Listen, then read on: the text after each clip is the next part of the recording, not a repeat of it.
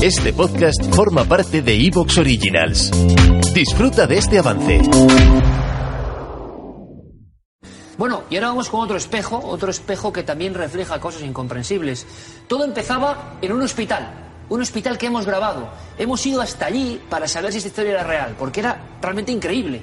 Una niña y la xenoglosia, capacidad de hablar lenguas que uno prácticamente no conoce.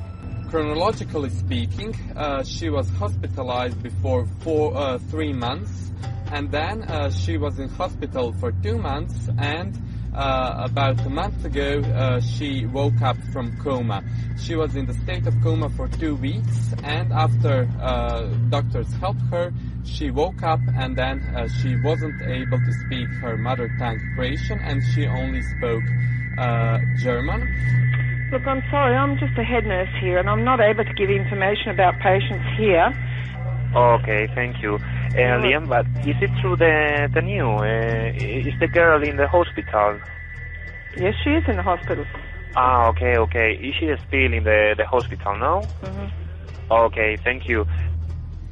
What is interesting uh, in this case, that girl has has learned uh, German for only two years before this accident. But uh, as her teacher, German teacher, uh, told us, uh, her vocabulary and the use of uh, language was much better than the regular, than her knowledge before, and compared to regular teenagers speaking German as a new language,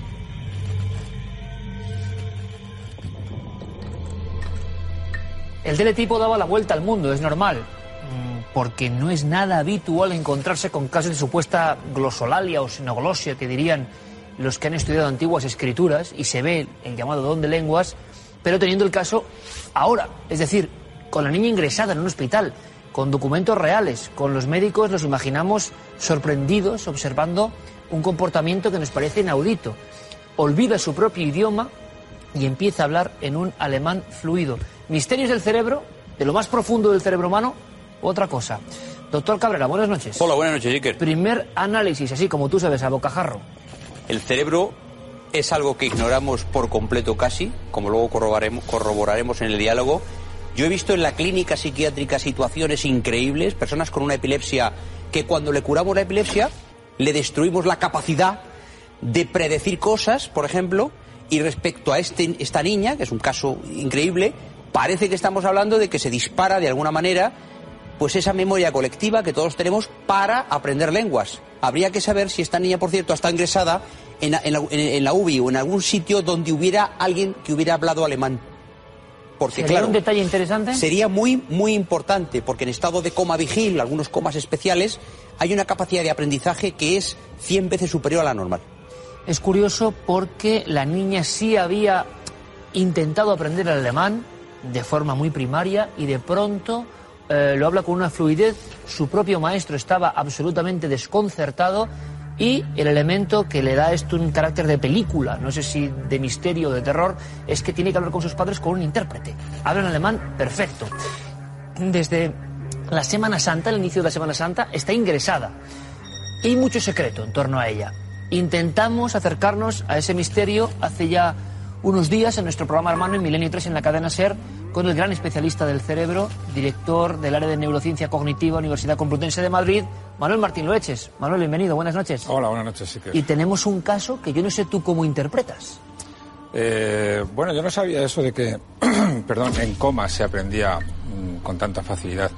Pero eh, yo recuerdo que comentando el caso llegamos un poco a la conclusión de que por lo menos una fascia de Broca había con respecto al propio idioma. Y la fase de Broca consiste simplemente en que lo que es el propio idioma, la articulación del propio idioma eh, se pierde, aunque la comprensión se mantiene porque de hecho, por lo que hemos leído, ella entiende a sus padres, pero cada vez que se expresa ante ellos necesita de un intérprete porque no le entienden. Habla en perfecto alemán. Lo curioso del caso, lo que lo hacía muy curioso, pero claro, esto que dice el doctor Cabrera de lo del coma me lo hace me hace pensar que pudiera tener alguna relación, es que aprenda, o sea, que sepa hablar el alemán con tanta fluidez, porque acababa de empezar a aprender el alemán.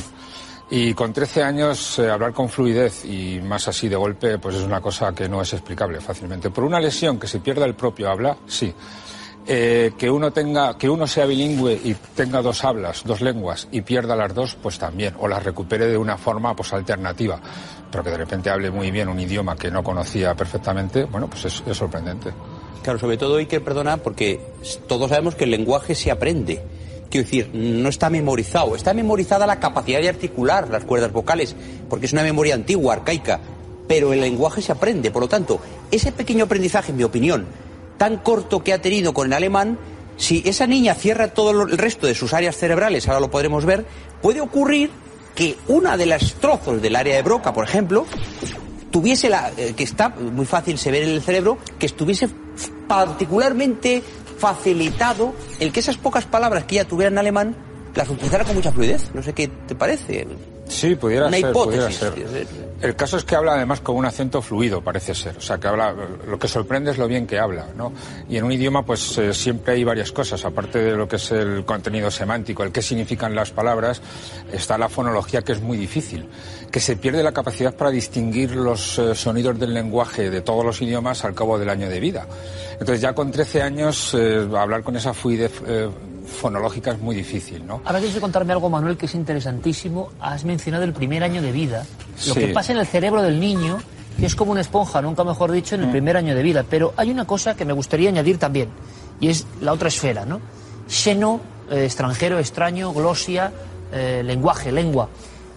Tenemos escritos, desde lo más antiguo incluso, en los Hechos de los Apóstoles, donde en estados místicos, estados alterados de conciencia, y añado, la niña ingresó con fiebre altísima y alucinaciones auditivas y visuales, en esos estados de conciencia alterada, algunos místicos o personas concretas hablaban en lenguas que no conocían. Se ha hablado de otros místicos más cercanos a nosotros que hablaban en lenguas ya muertas. Eso está ahí, en la historia, no en la ciencia, en la historia. Y además, científicamente, lo podemos ahora debatir, se sabe a ciencia cierta, por ejemplo, que cuando alguien se queda ciego, el resto de los sentidos se multiplican por 200. Es decir, el ciego tiene la audición multiplicada por 200. Por lo tanto, en un estado... ¿Te está gustando lo que escuchas? Este podcast forma parte de Evox Originals y puedes escucharlo completo y gratis desde la aplicación de Evox. Instálala desde tu store y suscríbete a él para no perderte ningún episodio.